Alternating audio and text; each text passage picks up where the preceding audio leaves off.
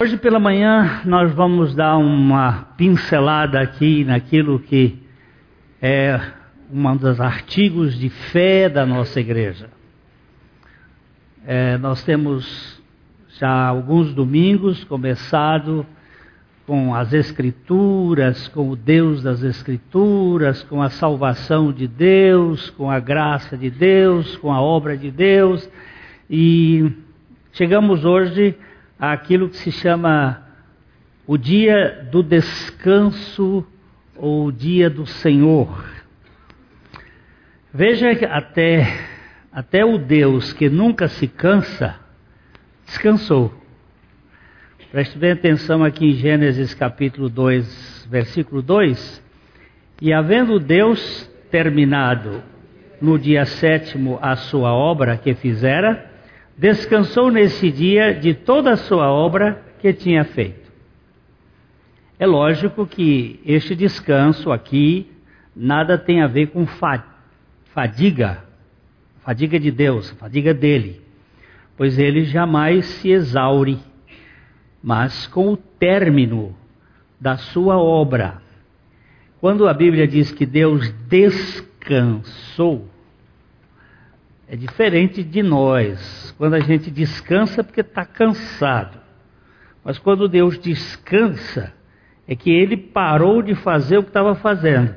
O profeta, o profeta Isaías diz no capítulo 40: Não sabes, não ouvistes que o eterno Deus, o Senhor, o Criador de, dos fins da terra, não se cansa nem se fatiga, não se pode esquadrinhar o seu entendimento. Este sentido aqui de cansaço, no sentido de perda de energia. Deus não perde energia. Deus nunca perde energia. Parênteses. Até existem algumas pessoas levantando as ideias a respeito desses furacões. Eu vi ontem um físico famoso é, japonês dizendo que é, tem por trás de mudança de clima algumas algumas ideias que foi criado lá nas décadas de 80 para 90 um, uma rede de armamento, de armas que vão trabalhar na ionosfera. Eles chamam de HARP, né? E que pode fazer aquilo que o, seu micro-ondas faz em casa. Você bota água lá no, dentro do micro-ondas né, o leite, liga o botãozinho e aquece. E que há hoje cerca de 188 é, como que espécies de antenas no mundo todo, interligando para missões de, de guerra mesmo. E que isso pode, da ionosfera, fazer com que gere. Não sei, não posso afirmar, não sou físico, mas existem essas possibilidades. E aí faz esse negócio. Eles estão dizendo que para trás mente não se tem nenhuma registro de tufões nestas dimensões que nós temos tido de 92 para cá, a coisa tem sido assim mais alarmante. O que eu entendo é que a Terra está mesmo perdendo energia. Ela diz o profeta Isaías que ela está cambaleando como bêbado. Mas Deus não perde energia. Nada sai dele, nada entra nele. Ele se basta ele tem aquilo que na teologia chama-se azeidade. Ele não precisa de ninguém e nem de coisa alguma. Mas a gente, quando diz que Deus descansou, Não é que ele se cansou, porque ele não se cansa. Ele, pelo contrário, dá força ao cansado. Ele faz forte ao cansado e multiplica as forças ao que não tem nenhum vigor. Os jovens se cansam e se fatigam, os moços de exaustos caem, mas os que esperam no Senhor renovam as suas forças, sobem com asas como águias, correm e não se cansam, caminham e não se fatigam. Isso é o que é que acontece com Deus. Mas Deus, porém Deus, que nunca se esgota, estabeleceu um dia de vacância para seu povo. Conhecendo a natureza humana e a sua ambição, o Senhor demarcou um dia de ócio para quebrar aquele ímpeto agressivo do negócio e trazer o seu povo à quietude e à comunhão mais intensa com ele. O descanso sabático na lei foi projetado depois de seis dias de labuta, em virtude do cansaço e do suor que escorre do rosto. O que, que aconteceu? Deus estabeleceu seis dias de trabalho e um dia de descanso. Na lei, esses dias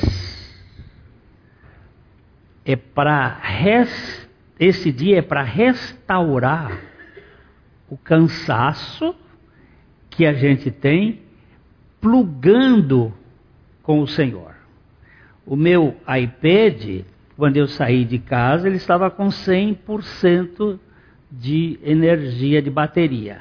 Agora está com 88, porque eu já fiz uma série de pesquisas. Chegar em zero ou perto que, que eu faço? Tem um buraquinho aqui, pluga aqui, pluga ali, começa a bateria a se reencher. Nós precisamos de energia que vem de Deus. E Ele colocou isto no sentido de você trabalhar seis dias, no sétimo descansar, em comunhão com Ele mais intimidade, sendo energizado por Ele. Para que nós não fôssemos consumidos por nós mesmos. O suor é um sinal de, da queda e o sábado, uh, período designado na antiga aliança, a fim de tratar com este problema real do exagero trabalhista bem como da conservação saudável e do equilíbrio pessoal. Deus colocou o descanso no fim da empreitada. Não é que o homem antes do pecado não suasse. Eu tenho as minhas ideias realmente de que a terra ela teve algumas hecatombes. No princípio Deus criou os céus e a terra perfeito. Aí houve uma queda luciferiana no versículo 2 de Gênesis, e a terra tornou-se sem forma e vazia. Essa foi a primeira hecatombe, hecatombe espiritual. Depois nós temos a hecatombe do pecado, que mudou algumas coisas na realidade da terra, que na minha perspectiva, se não havia morte, não havia agente de morte. Então, se houve agente gerador de morte, é porque houve mudança no sistema geológico da Terra, no sistema da governabilidade do planeta com os planetas e astros que vão ter uma certa energia que vai fazer mudanças, inclusive na produção de cardos, espinhos, porque a Bíblia diz que espinhos e cardos iriam acompanhar. E a terceira hecatombe foi a hecatombe do dilúvio, quando mudou o eixo da terra também e passou a ter frio e calor, inverno e, e aquelas coisas todas que não fazia parte do aspecto original. É uma compreensão que se encontra em alguns estudiosos da Bíblia, inclusive em Pember, nas eras mais primitivas da Terra, que é onde ele faz um estudo bem detalhado sobre este assunto. E o suor, que é a característica, com o suor do teu rosto ganharás o teu pão, por isso que a oferta de Caim não é aceita, porque é uma oferta com sudorese, e a oferta de Abel era oferta sacrificial. Deus até dizia que os sacerdotes tinham que usar roupas leves, não podia usar roupas de lã que suasse, porque o suor é tipologicamente um símbolo do esforço e não do descanso. Então, o, aqui, o suor é um sinal da queda e o sábado na antiga aliança, era o lugar de descanso. O sossego no fim da semana e a aposentadoria no fim da vida apontam para o desempenho pessoal e a meritocracia do executivo. No regime da lei, as coisas funcionavam assim: primeiro se faz a tarefa, depois se goza a tranquilidade. A questão A questão é compreender a mudança de paradigma. O último dia é substituído pelo primeiro na mudança de pacto. Quando mudou o pacto da lei para o pacto da graça, mudou também o dia do descanso. O dia do descanso no pacto da lei era o último. Seis dias trabalharás e no sétimo descansarás.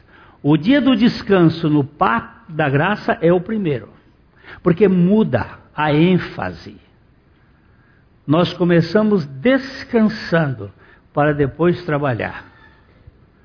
O trabalho no pacto da lei é um dever. O trabalho no pacto da graça é um prazer. Mudar. Eu não vou trabalhar para conquistar eu vou trabalhar porque já fui conquistado. Isto é totalmente mudança de enfoque. Na velha dispensação, seis dias trabalharás e no sétimo descansarás. Na nova dispensação, você começa descansando para depois você trabalhar. Isto é muito importante. O pacto antigo se trabalhava para descansar, mas no novo pacto se descansa para trabalhar.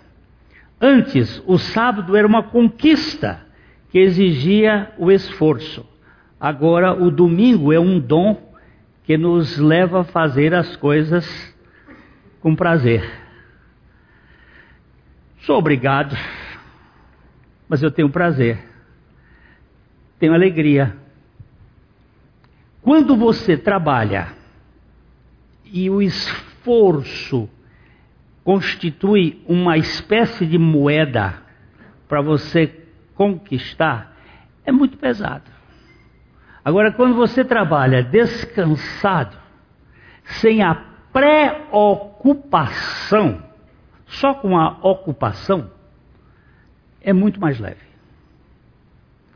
Eu estava vendo uma médica em Campinas, ela resolveu montar uma. Ela não gostava de trabalhar com criança. É Silvia, doutora Silvia, sobrenome dela agora me fugiu. Ela não gostava de trabalhar com criança, mas ela se viu assim muito movida a trabalhar com crianças com câncer. Quando ela montou o hospital, havia 5% de crianças recuperáveis de leucemia naquela década de 70. Hoje são 95%. E faz 30 anos que ela trabalha de domingo a domingo, sem nenhum dia de férias. E se você ouvi-la dar o testemunho, ela diz que não se cansa, que ela sente prazer, sente alegria, que aquilo que ela faz gera muita alegria, porque aí eu, eu tenho até muita vontade, quando eu for a Campinas, ir lá na, na, nesse hospital para conhecer essa mulher. Eu fiquei impactado com a energia dela. Ela tem um, uns filhos, netos e tudo. Dois filhos são médicos também com ela na clínica. E é uma coisa impressionante. Não tem esse cansaço, porque às vezes a gente conversa com certos irmãos, eles estão sempre resmungando que eu estou cansado, cansado, cansado de quê? E alguns que são é, é, é, empregados públicos. Eu fico admirado.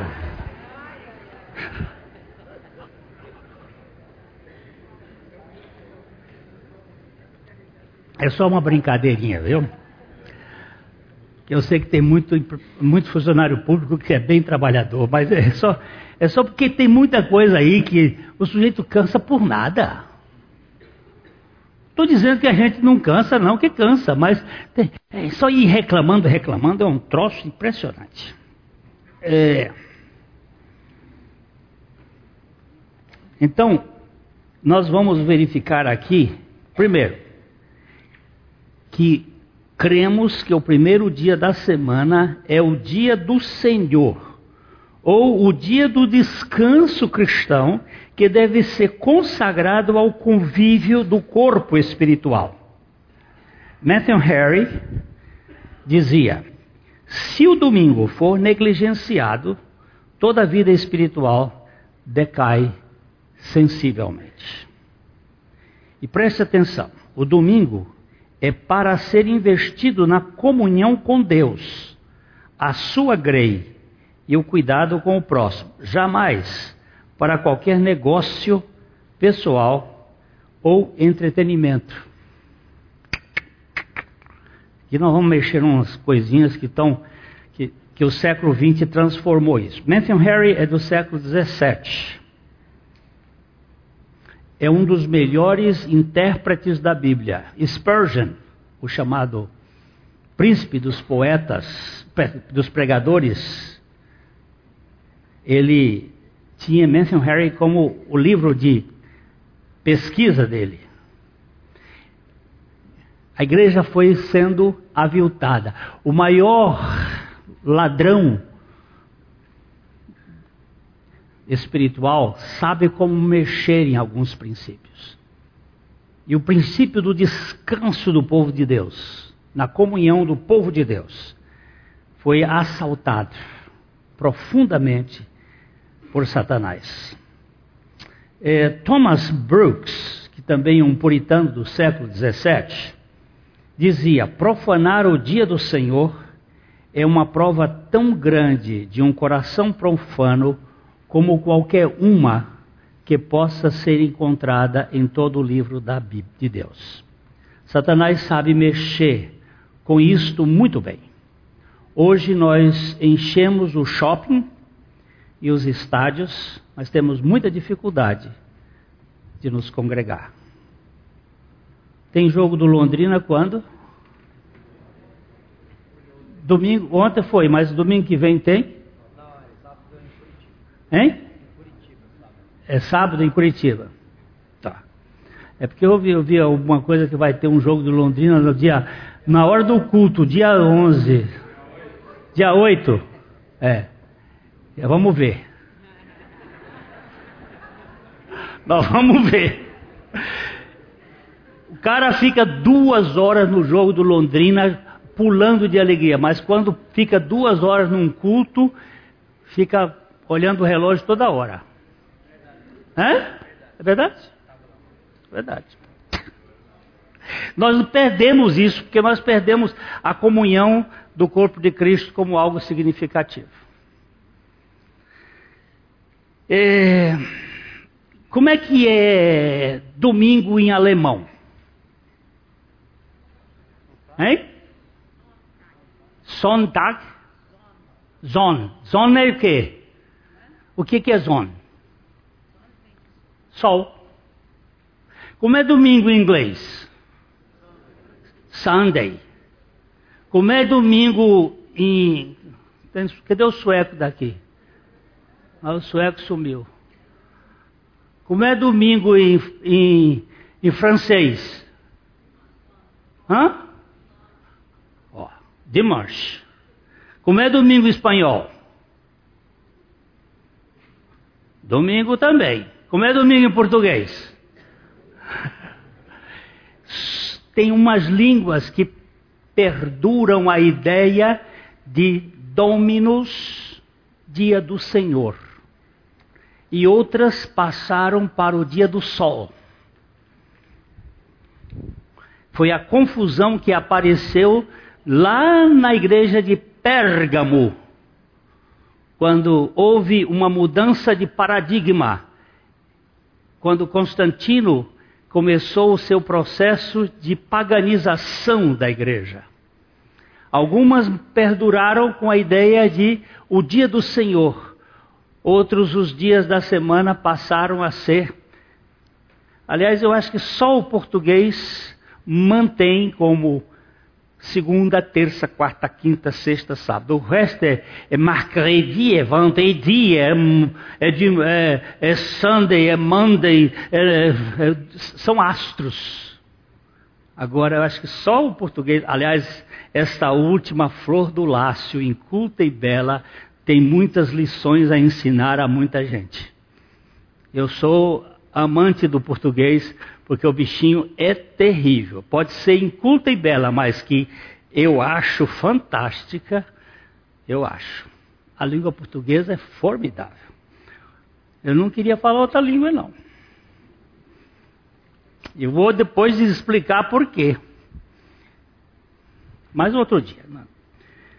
Para os crentes primitivos, o domingo era um tempo especial. Vamos olhar aqui o que diz nos Atos, capítulo 20, versículo 7. Então vamos ler juntos? No primeiro dia da semana, estando nós reunidos com o fim de partir o pão, Paulo, que devia seguir viagem no dia imediato, exortava-os e prolongou o discurso até meia-noite. O dia era consagrado ao Senhor até o fim, até a meia-noite. Nesse dia teve um cara que dormiu da janela, caiu, quebrou o pescoço e Paulo ainda teve que orar para ressuscitar o defunto. Senhor Eutico. Mas naquele tempo não tinha fantástico. O fantástico era os irmãos viverem em comunhão. É, Mostre-me, olha, o D.L. Moody, aquele pastor americano lá de Chicago. Mostre-me uma nação que abandonou o dia do Senhor, e eu lhe mostrarei uma nação que se apropriou da semente da decadência, disse o evangelista D.L. Moody. Aonde começa? Em coisinhas pequenas. Cuidado com as raposinhas, porque as raposinhas saem correndo e batem na, no tronco e a, a flor da parreira cai e os cachos diminuem. É isso que a Bíblia chama a atenção. A igreja hoje, além de violar o dia do Senhor, restringe o tempo do culto. Para muitos há mais prazer em buscar distração do que se concentrar na presença do Senhor. O cristianismo tem o seu berço numa tumba escancarada, e isto aconteceu no primeiro dia da semana. Jesus foi ao encontro dos seus discípulos medrosos, veja bem em João 20, 19. Ao cair da tarde daquele dia, o primeiro da semana, trancadas as portas da casa onde estavam os discípulos com medo dos judeus, veio Jesus, pôs-se no meio e disse-lhes: Paz seja convosco. Então, por que nós desconsideramos o que o Senhor valorizou? Dois, que deve ser consagrado a fins do Evangelho, isto é, as atividades de cunho espiritual que nos mantém no íntimo relacionamento com o Senhor e o seu povo. É preciso um tempo em nossa agenda para um relacionamento vigoroso com os membros da comunidade de Deus. Se o Senhor e a sua igreja não forem a nossa prioridade, algo estará bem fora do alvo. Talvez por isso foi que Voltaire, o filósofo incrédulo, disse: se alguém quiser matar o cristianismo, precisa abolir o domingo. Quem disse isso aqui não foi um, um outra pessoa, não, foi Voltaire dando instrução para os seus alunos. Se vocês quiserem matar o cristianismo, botem muita coisa para as pessoas se acabe com o domingo.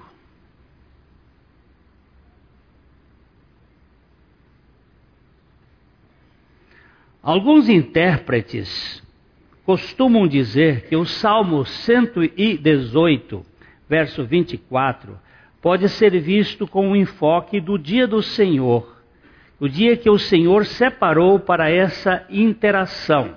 Vamos ler o Salmo 20, uh, o verso 24 do Salmo 118. Este é o dia que o Senhor fez. Regozijemo-nos e alegremo-nos nele. Para mim, este é o dia da redenção aqui que ele está se referindo. O dia da ressurreição, que por sinal coincide com o primeiro dia da semana, a semana da graça. Este dia é um dia de regozijo. Muitas pessoas, quando vêm à igreja, vêm para receber. No livro A Treliça, que nós estamos estudando, e também estamos estudando a igreja simples, mas na treliça ele tem tratado muito da questão a igreja como um comércio, onde a gente vem para receber, negociar, mas nós temos que vir para dar, dar daquilo que o Senhor nos tem dado, da alegria do Senhor. Quando ele diz assim no Salmo 122, alegrei-me não é? Alegrei-me quando me disseram: Vamos à casa do Senhor. Logicamente que no Velho Testamento a casa do Senhor era o templo, mas no Novo Testamento a casa do Senhor é a igreja. Oh, quão bom e agradável é que os irmãos se sentem em união. Que a gente desfrute um com o outro. Desfrute da fraqueza do outro e da alegria do outro.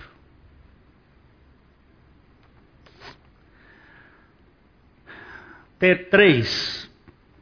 Para que que serve? Por abastecer-se de todo abster-se de todo o trabalho secular e divertimentos pecaminosos que nos tiram do foco da centralidade de Cristo. Daniel Wilson dizia: aquele que quiser preparar-se para o céu precisa honrar o dia do descanso aqui na terra.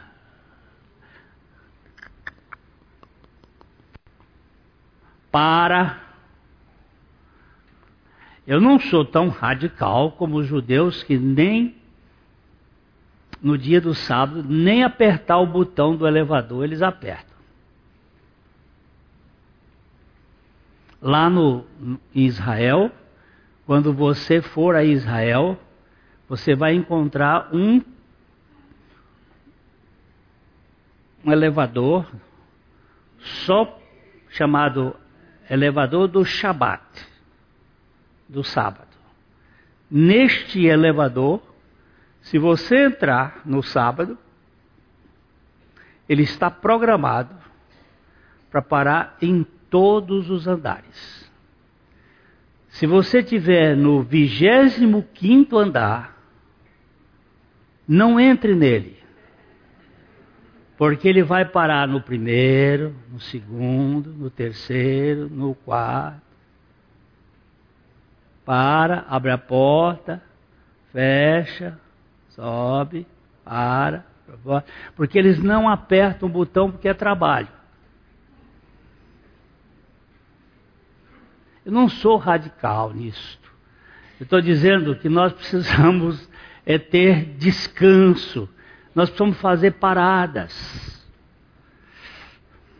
Nós precisamos dizer não para certas coisas que são consumidoras,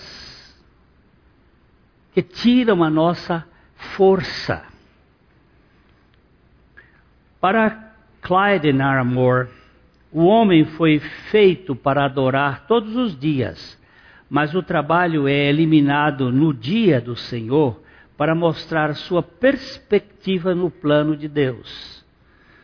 Se não soubermos disciplinar o nosso tempo para a real consagração do dia do Senhor, nada saberemos da verdadeira economia de Deus.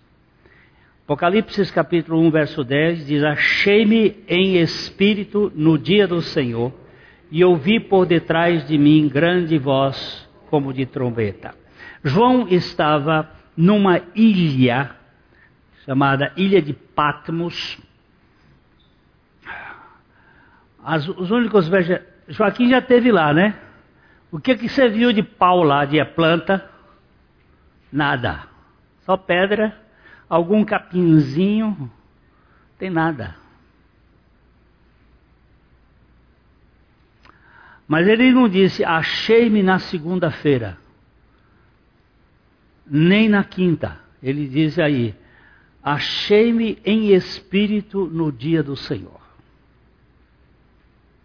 É muito, no mínimo, hum? curioso.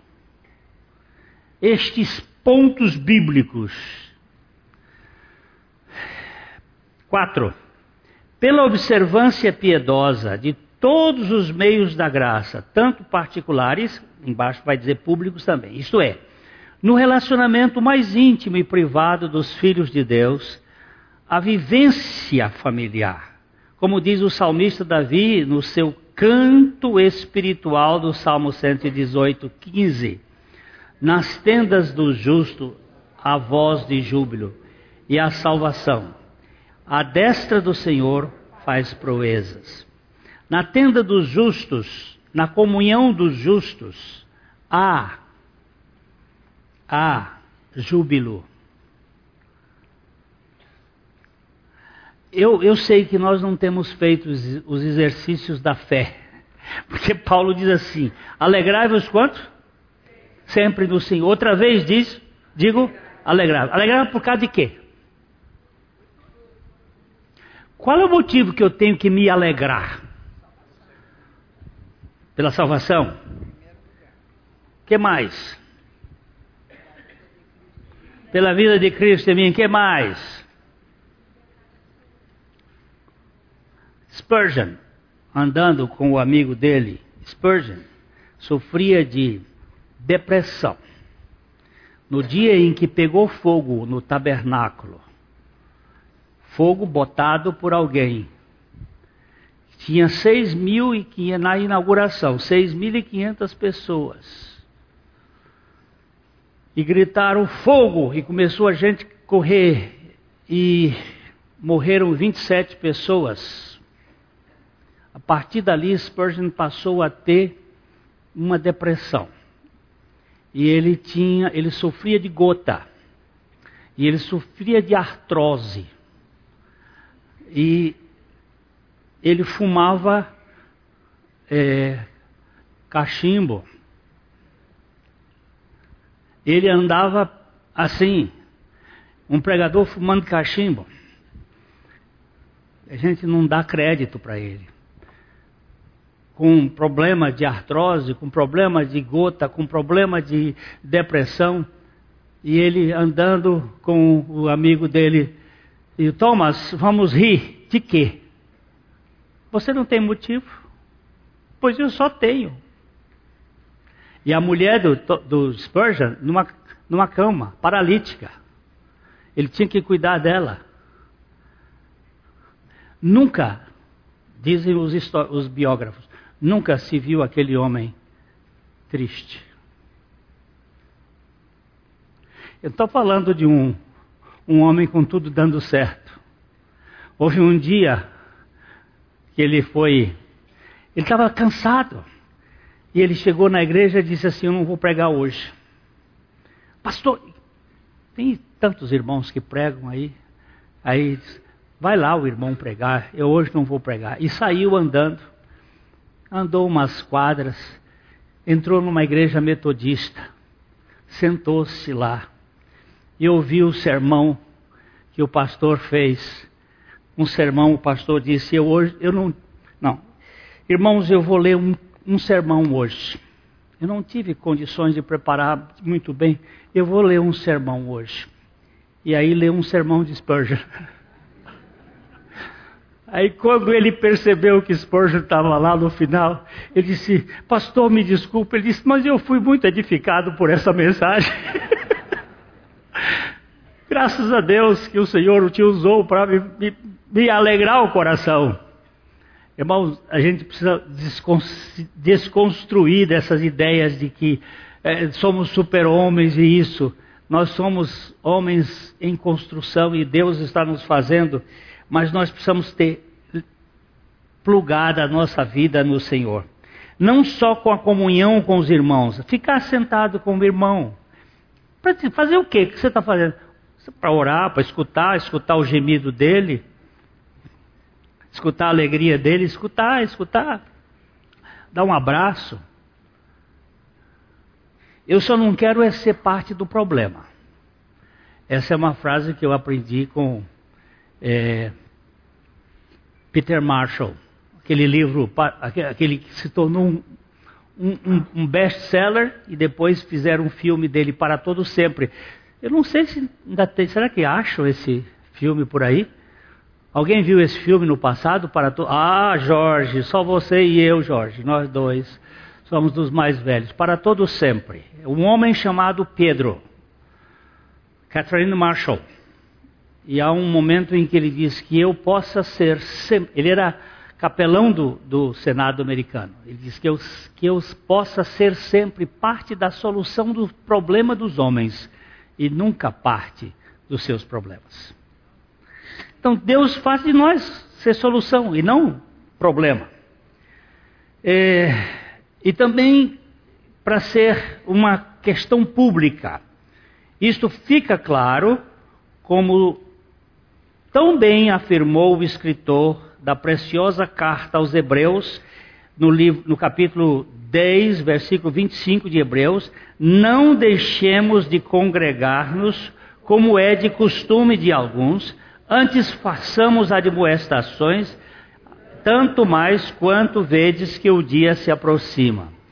É, o escritor aos Hebreus escreveu esta carta, possivelmente é, depois da queda de Jerusalém, aí pelo ano 70. E, e ele está dizendo aqui que naquele tempo já era costume de alguns não se congregar. E ele diz, eh, mas que devíamos chamar atenção, ele chama admoestações, tanto mais que o dia do Senhor se aproxima. Talvez Sabendo disto, diante da pressão que o comércio exercia na política, o primeiro-ministro da Inglaterra, na época, Winston Churchill, disse no parlamento: O domingo é uma instituição divina e não há dinheiro que a pague. Quando quiseram abrir shopping na Inglaterra no tempo do, do Churchill, ele não deixou. Só apareceu depois. Ele disse: o domingo é uma instituição divina e não há dinheiro. Ah, mas vai pagar mais, vai pagar mais. É, como é que chama esse negócio? I, IS, do, do, do comércio. Como é que é esse imposto do comércio? É, o imposto do comércio vai pagar mais. Foi isso que fez com que Israel fosse para o cativeiro. Sabe por quê? Porque a terra tinha que trabalhar seis anos e no sétimo descansar. Depois que entrou o rei Saul, aí ó, Saul, depois Davi, depois Salomão, depois Roboão, depois toda aquela reisada toda, 490 anos sem que a terra descansasse. O povo foi de cativeiro para a Babilônia 70 anos. 490, 70 anos. 490, 70 anos. Deus disse: a terra tem que descansar. A gente acha que, que é, é mania, não é mania, é certo, é público, privado. Daquele tempo para cá, isto é, do tempo do Churchill, uma enxurrada de argumentos seculares foram sendo adquiridos pela igreja em geral e o domingo virou um dia qualquer. Além do que a reunião do povo de Deus sofreu desvirtuamentos seríssimos. O culto, centralizado no altar, foi deslocado para o auditório. Os hinos que eram dedicados ao Altíssimo passaram a ser apreciados pela congregação. E assim o domingo deixou de ser o dia do Senhor. Passou a ser um dia de comércio religioso. Muitos homens de Deus começaram a perceber essas distorções e levantaram a voz em defesa. Vejamos, por exemplo, o que disse o teólogo H. H. Hodge. A, H não, A. A. Hodge. O H é o outro. A essência do dia do descanso não pode ser alterado sem que se altere a natureza do homem. George Swinock bradava: o dia do juízo será provavelmente um dia terrível para aqueles que desprezam o dia do Senhor.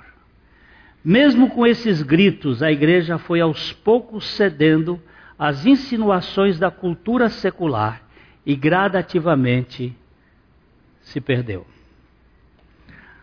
Hoje, um aniversário, um casamento, um. Né? um jogo, um almoço em casa, uma coisinha, é motivo para a gente relaxar. Ah, mas isso é, isso é bobagem.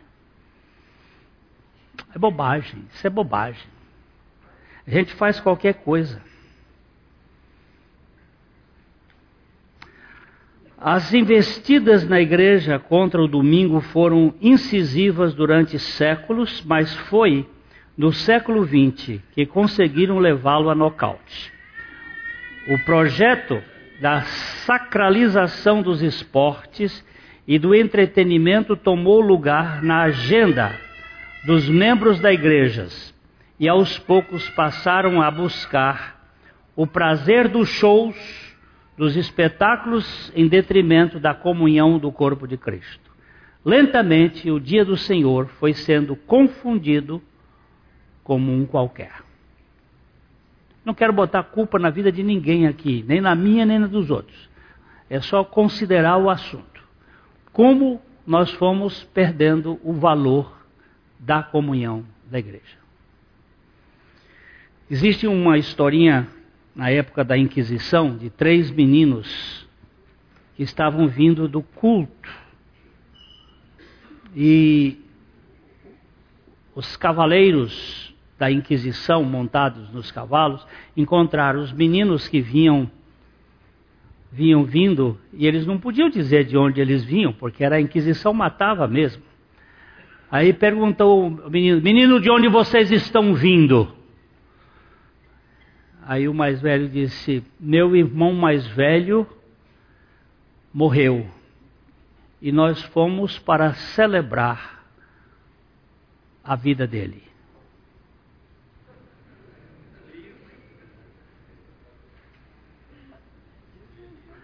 Os cavaleiros deixaram os meninos embora.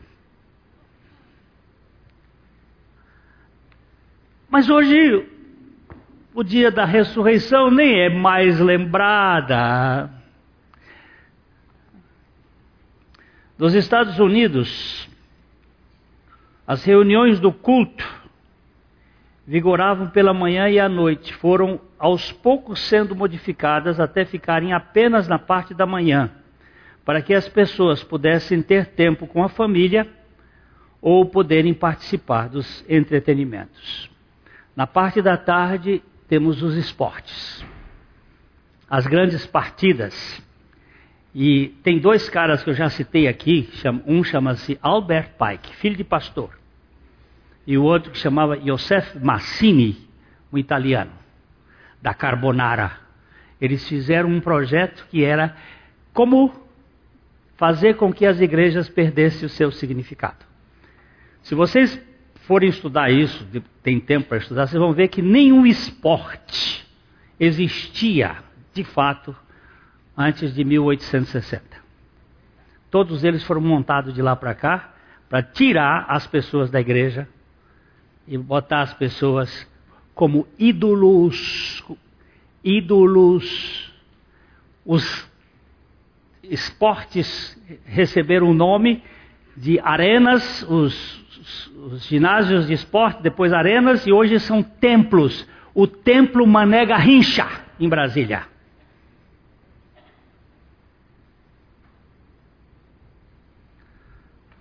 E Neymar é um ídolo do esporte. A veneração ao homem, a centralidade do homem e não ao Senhor.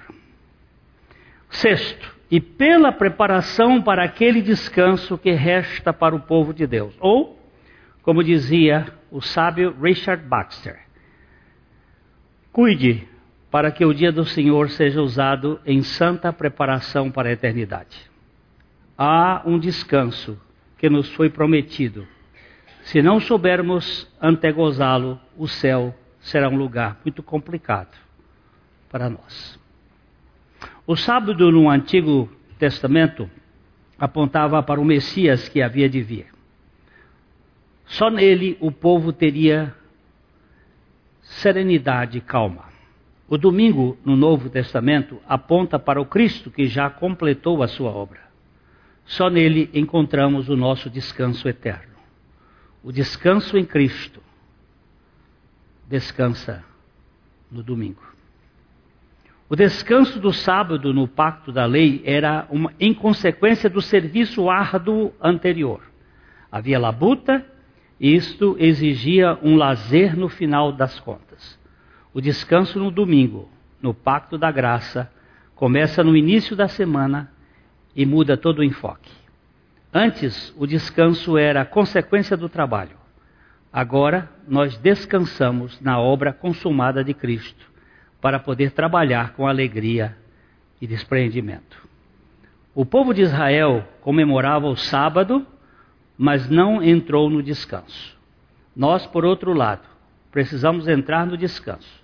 Todavia, precisamos comemorar o domingo. Hebreus 4:11 Apressemo-nos, pois, para por entrar no descanso, a fim de que ninguém caia segundo o mesmo exemplo de desobediência. Jesus é o nosso descanso eterno.